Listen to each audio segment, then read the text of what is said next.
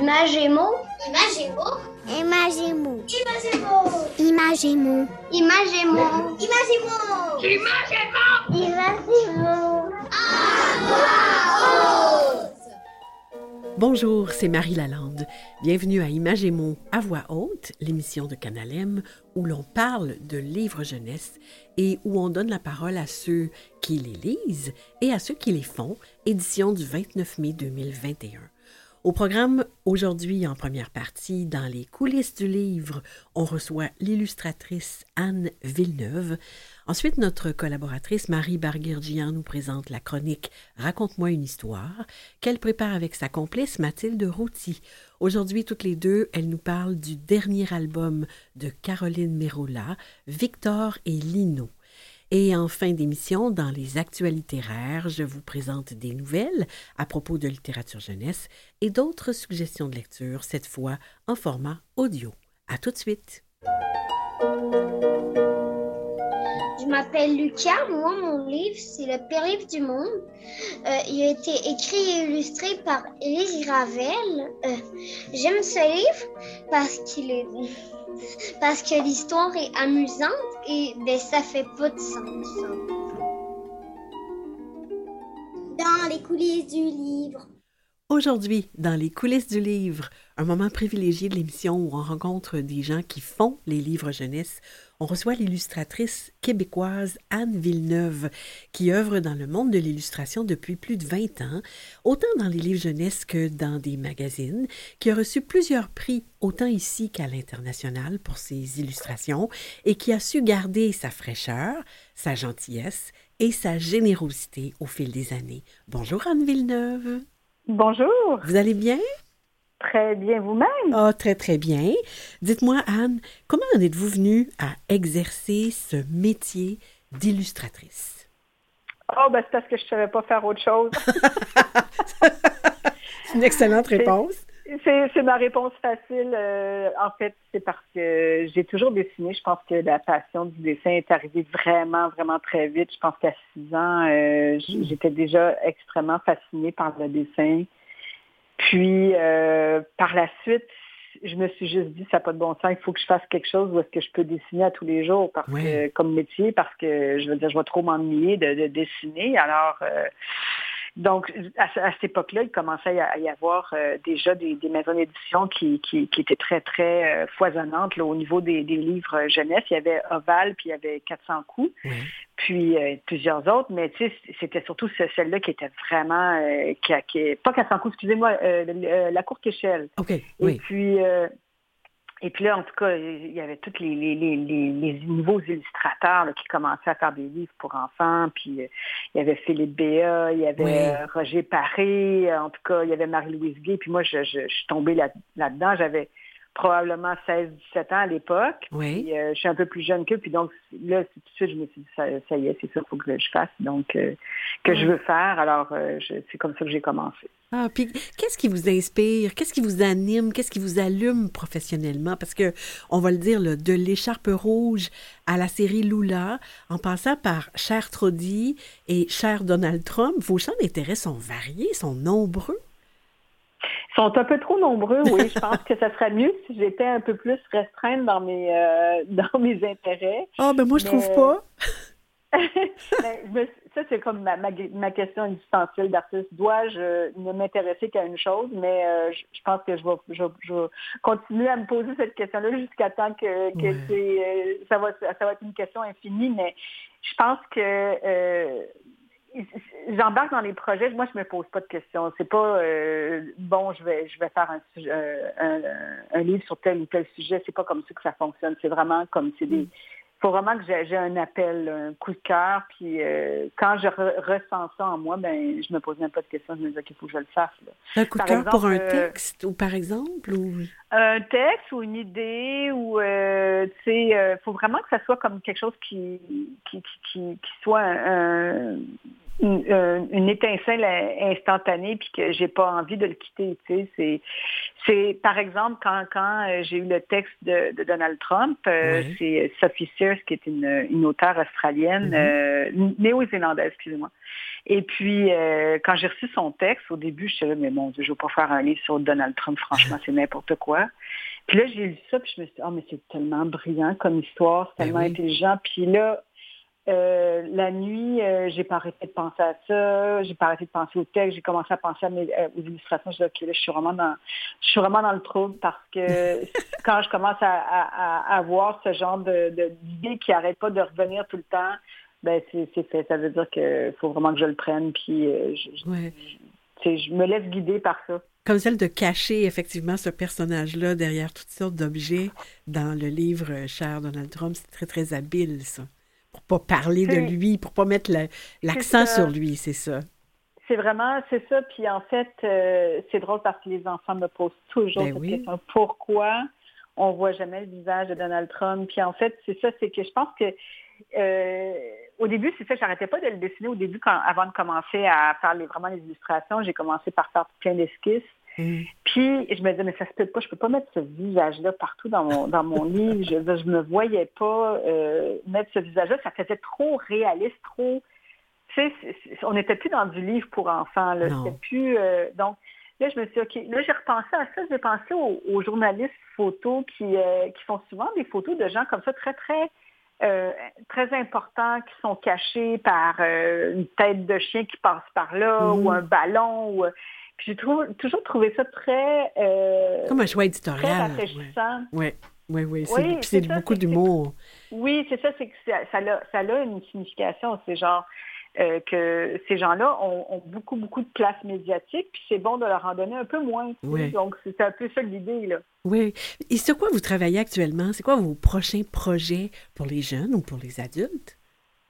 Euh, je suis en train de travailler sur une bande dessinée d'un sur un, c'est une bande dessinée pour adultes. Euh, c'est l'histoire d'un homme que j'ai rencontré qui euh, m'a raconté son histoire, qui vient de, du Liban, puis qui a, dû quitter euh, le Liban pour des raisons personnelles. Puis donc, j'explique tout ça, puis j'explique la, la guerre du Liban à travers tout ça, puis donc son adaptation aussi au Québec, mm. à Montréal. Donc, c'est vraiment comme le, les, on, va des deux mondes, on va du Liban au, au Québec, au, Canada.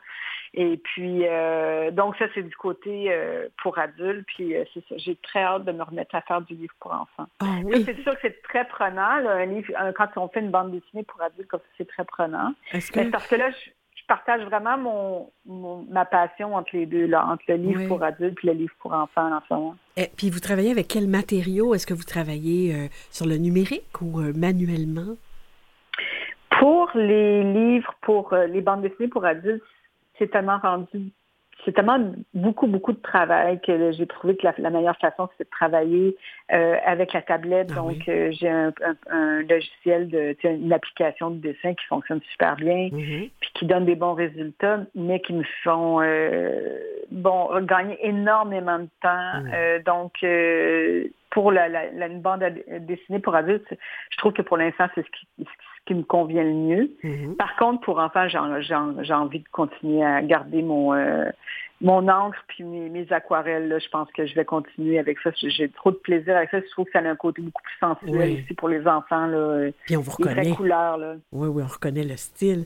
Est-ce qu'il y a une chose que vous voudriez améliorer dans le monde de la littérature jeunesse, Anne? Ben, qu'il y ait moins de censure. Je pense qu'il faut faire confiance aux enfants, que les enfants comprennent mhm. beaucoup plus qu'on pense, puis ils comprennent pas mal plus le second degré qu'on peut le penser, puis il faut leur faire confiance. Il faut, euh, faut arrêter de tout censurer, puis euh, je pense que ça, ça enlève un peu de, de, la légèreté puis du charme de, des histoires pour enfants, parce que c'est rendu qu'à un moment donné, à toujours tout vouloir contrôler ce qui est dit, Mhm. Euh, ça enlève de la fraîcheur à, la spontanéité. à ce qu'on raconte. Oui, exactement, de la candeur à tout ça. Oui, alors moi, si, j'avais quelque chose à améliorer, ça serait ça, ça c'est sûr. Je seconde. Puis euh, en terminant, Anne, est-ce que vous pourriez nous faire une suggestion ou partager avec nous un coup de cœur littéraire jeunesse que vous venez de découvrir ou peut-être un classique?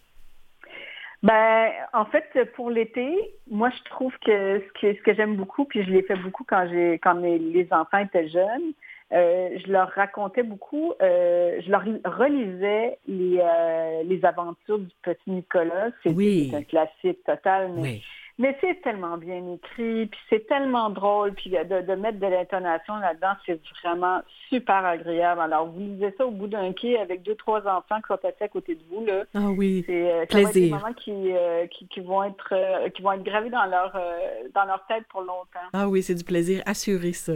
Ben merci, merci beaucoup, Anne Villeneuve, d'avoir pris ce temps-là avec nous. Merci de nous avoir fait mieux connaître votre univers graphique et cette place essentielle que vous occupez dans la littérature jeunesse. Ah, ben c'est super gentil. Merci beaucoup à vous. Je vous embrasse. Merci. Au revoir. Au revoir.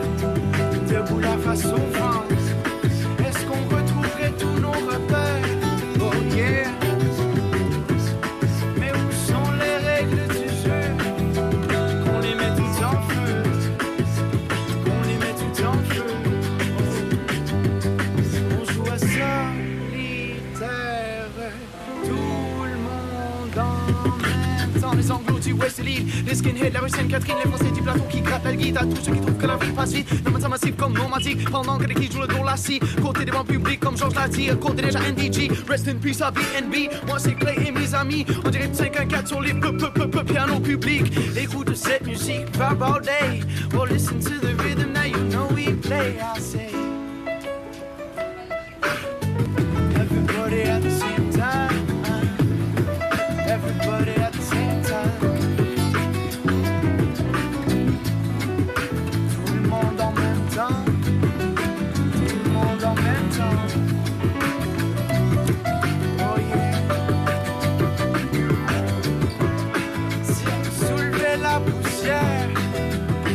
La face au vent, est-ce qu'on retrouverait tous nos repères?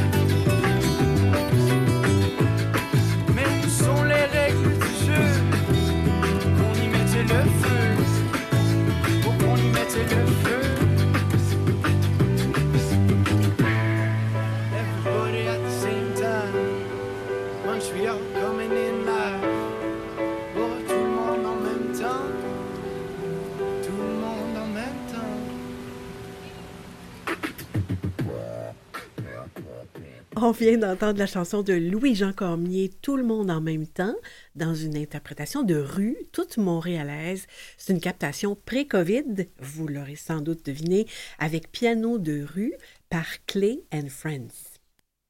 Raconte-moi une histoire. Bonjour Marie Barguirdian. Bonjour Marie Lalande. Contente de vous retrouver encore cette semaine. Mais moi de même. Dans la chronique d'aujourd'hui, produite par On a tous besoin d'histoire que vous avez préparée avec Mathilde Routy, vous nous parlez du dernier album de l'autrice et illustratrice Caroline Mérola. Alors on écoute tout de suite votre chronique.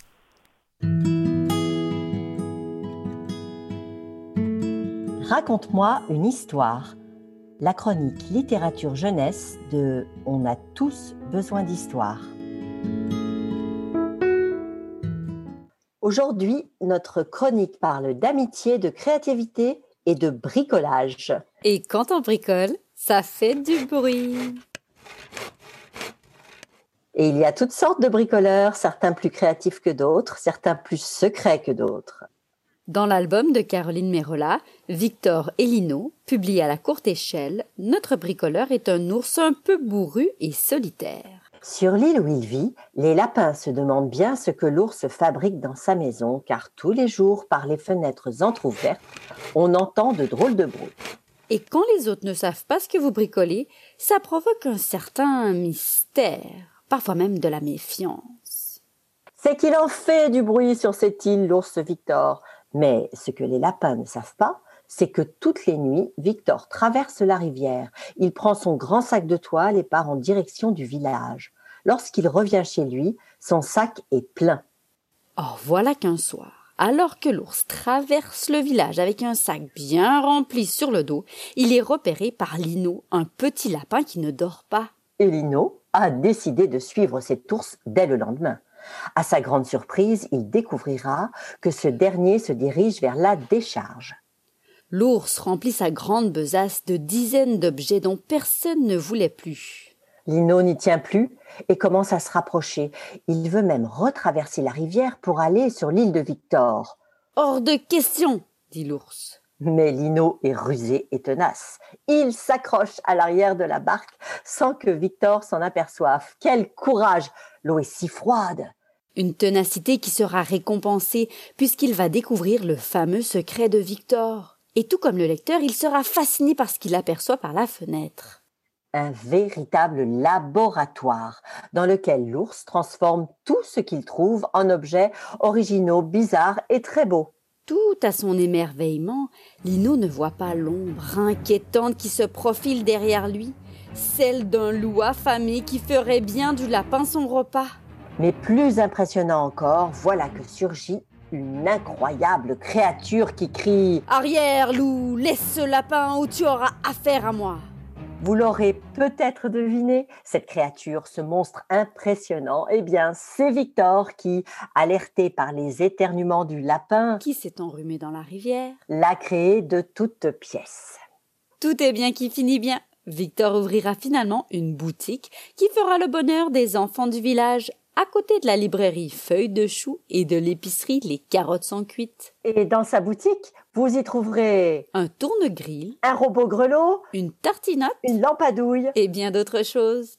Caroline Merola nous offre ici une aventure en cinq chapitres, accompagnée d'illustrations chaudes, lumineuses, remplies de petits détails amusants comme elle sait si bien le faire. Et tout cela au crayon de bois et à l'encre, dont elle obtient des transparences absolument magnifiques. Et puis Victor n'est plus seul. Son talent rayonne désormais auprès des gens du village. Et qui sait si sa créativité ne sera pas contagieuse. Allez, tous à vos marteaux, ne jetons plus rien et récupérons tout, car cette histoire est aussi un clin d'œil aux bonnes habitudes du recyclage. À très bientôt. C'était Marie Berger-Jean et Mathilde Routy parce qu'on a tous besoin d'histoire. C'est un très, très bel album, Marie. On le conseille à des lecteurs un peu plus grands. Pourquoi? Oui, parce qu'il y a quand même un texte assez conséquent, assez, un peu plus long, et puis euh, elle l'a découpé en, cinq chapitres. Mhm. Donc on, on se rapproche euh, un tout petit peu euh, des premiers romans, même si évidemment euh, elle fait un travail d'artiste, de créatrice d'albums avec des, très belles illustrations, mais il y a quand même cette idée. Parce que finalement l'histoire soulève beaucoup de choses. Hein. Mm-hmm. Il, y a, y a la solitude de, Victor, il y a, y a tout cet aller-retour entre le village et son île, il y a l'intervention d'un personnage mythique qui est le loup, il y a la récupération, enfin bon, elle aborde beaucoup de choses, donc on a un thème un, texte euh, en conséquence avec ça. Qui est riche, oui. Et à quel thème du manifeste est-ce qu'on peut relier cet album-là, Marie? Eh bien, là, j'avais choisi qu'on avait tous besoin d'histoire pour prendre des risques.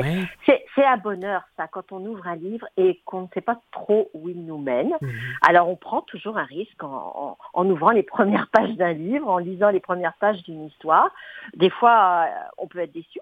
Et, des fois, ce risque nous amène à faire des découvertes incroyables. Ben, moi, je trouve que l'univers de Victor est un très bel univers à découvrir. Le risque est, très minime dans cette histoire. Oui, en fait, c'est le, lapin Lino qui prend des risques euh, dans cette histoire-là. Hein? qui va être surpris. Oui, c'est ça. Il joue un peu le rôle du lecteur finalement, qui, peut-être serait à sa place. Donc euh, on le suit, euh, voilà, euh, et on est comme lui, euh, curieux, intrigué. Euh, et puis bon, c'est ça. C'est finalement c'est intéressant aussi parce que ce petit Lino pourquoi il fait ça? Parce qu'il s'ennuie. Alors mm. ça, montre aussi que l'ennui peut provoquer de grandes choses. Des surprises. Oui, puis moi, on, s'était dit qu'on voulait mentionner que les chroniques de Raconte-moi une histoire font honneur à plusieurs des co-signataires, des co-signataires du manifeste, dont fait partie Caroline Merola. et tout comme Anne Villeneuve d'ailleurs, hein, qui était euh, qu'on recevait en première partie d'émission. Euh, si on parlait du travail de Caroline Merola, dans Victor et. Qu'est-ce qu'on peut en dire, Marie? Alors, elle fait un, travail très beau au niveau de, de, sa, son esthétique, je trouve. Euh, vraiment, c'est quelqu'un qui s'épanouit de plus en plus. Il y a des lumières, il y a des couleurs. Il y a aussi, euh, elle a un trait très souple partout. Mhm. Euh, même dans l'eau, on, l'avait remarqué ensemble, euh, qui, on dirait du tissu. J'ai presque envie de faire un lien avec certains artistes du mouvement du groupe des Sept. Il y a quelque chose dans ces paysages qui est, comme ça, très en souplesse, très très conduit, avec des lignes courbes. Il n'y a, a, rien de vraiment droit. Puis elle introduit des, des, des petites touches humoristiques avec, par exemple, les petites enseignes des boutiques. Euh, l'épicerie qui s'appelle Les Carottes sont cuites, ah la librairie Feuille de Chou. Donc, elle, elle, vraiment, elle s'exécute, elle remplit ses pages. Ici, c'est assez exceptionnel parce qu'elle m'avait dit qu'elle avait travaillé euh, cet album euh, d'abord au crayon de bois entièrement, puis des fois, elle rajoute des petits traits à l'encre. Ah. Donc ça vient souligner en fait les dessins des personnages. C'est vraiment très beau et les expressions aussi des, des personnages sont, vont aider le lecteur à bien comprendre tout ce qui se passe au fur et à mesure, à le rassurer, à, vivre les petites frayeurs aussi en même temps que, que Lino. Donc, euh, c'est un album où on est impliqué. Oui, complètement. Alors, on va mettre bien sûr toutes ces informations à propos du livre sur le site de Canal M. Merci, Marie, pour euh, cette chronique. Et on remercie également Mathilde Routy. Mathilde. Oui, à la prochaine. à la prochaine, Marie Lalande. Au revoir. Au revoir.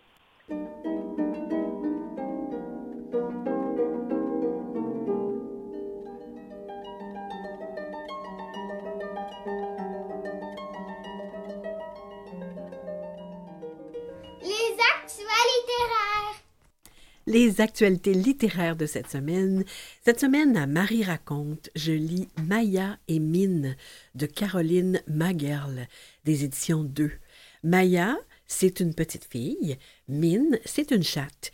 L'une essaie d'attirer l'autre et de lui trouver une maison. C'est une histoire de persévérance jusqu'à la toute fin, surprenante. Pour écouter Marie raconte, vous allez sur le site de Canal M le dimanche à 8h30 et 18h30, le mardi à 9h et le jeudi à 13h.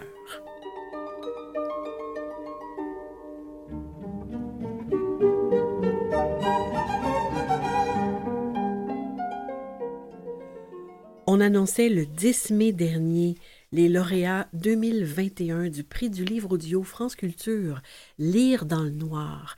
Depuis 11 ans, ce prix récompense chaque année, grâce au vote des auditeurs et internautes, les meilleurs livres à écouter parus dans l'année. Le jury, constitué de 1128 auditeurs et internautes, a voté et attribué le prix dans la catégorie jeunesse à Émilie Chazeran pour Un chat dans la gorge des éditions Benjamin Média, lu par Carole Bélanger. On écoute. Cécile Schneck était une femme méchante au cœur sec. Mais cela ne se voyait pas tout de suite car elle était aussi très hypocrite.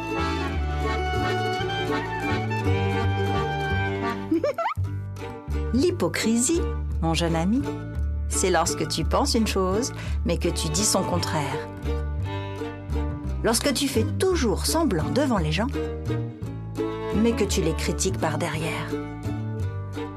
Quand tu seras grand, tu seras parfois tenté d'imiter notre vilaine. Mais je vais te raconter ce qui lui est arrivé afin que tu t'en abstiennes.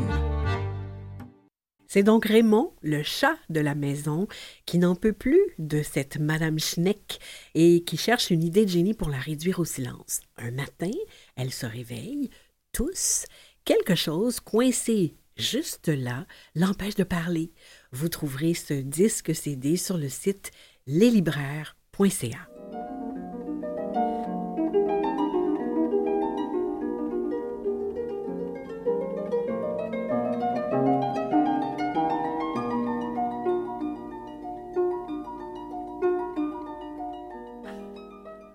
En raison de la pandémie, c'est ce printemps 2021 qu'on célèbre les livres finalistes et gagnants des prix littéraires du gouverneur général de 2020. Donc ça, c'est chez nous.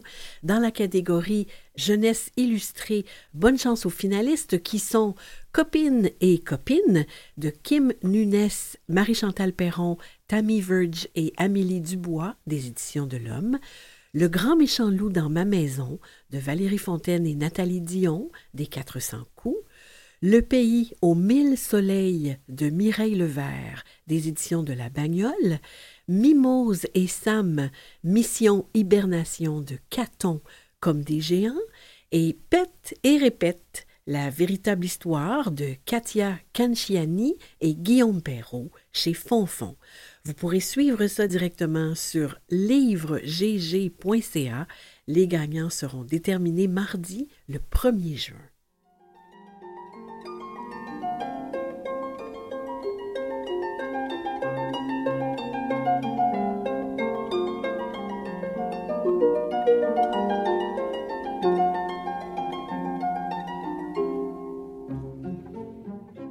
Livre jeunesse disponible en version audio chez Vues et Voix à livreaudio.vuesetvoix.com. La marchande, la sorcière, la lune et moi de Dia Lim des éditions L'Interligne, lu par Candice Sanzano. Xiomara Kirsch, alias Mara, qui a 10 ans, apprend tôt que la vie peut être difficile Prise entre les problèmes financiers de ses parents, les déménagements et la naissance imminente de ses frères jumeaux, la fillette en proie à des sautes d'humeur étouffe sous le poids des responsabilités qu'elle s'impose. On en écoute un extrait. À ce moment-là, je n'étais pas au courant pour les autres. Ce qui me tracassait, c'était la perte d'emploi subite de mes parents. En même temps. Et le mauvais sort ne faisait que commencer. D'abord, papa a vendu la roulotte. Quelques jours plus tard, c'était au tour de la Jeep et de la décapotable. Quelle tristesse. Mon père avait les traits tirés. Ses yeux étaient vides, tout comme ses poches. Je m'en souviens encore. Je m'en souviendrai toute ma vie. Parce que ce jour-là, j'ai grandi un peu plus qu'on grandit d'habitude. Et elle va découvrir que, comme la lune, la vie a elle aussi un côté brillant.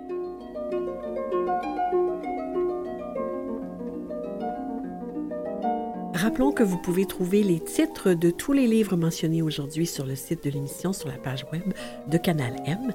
J'aimerais remercier les invités et collaborateurs de cette semaine, l'illustratrice Anne Villeneuve, Marie Barguirgian et Mathilde Routy, sa collaboratrice pour la chronique Raconte-moi une histoire, Alicia Renald, responsable du contenu numérique et des réseaux sociaux chez Vues et Voix, et Jean-Sébastien Laliberté en régie, coordonnateur du studio et metteur en ondes. Voilà, Image et mots à voix haute se termine ici. Bonne semaine à tous, bonne lecture et au plaisir de vous retrouver la semaine prochaine.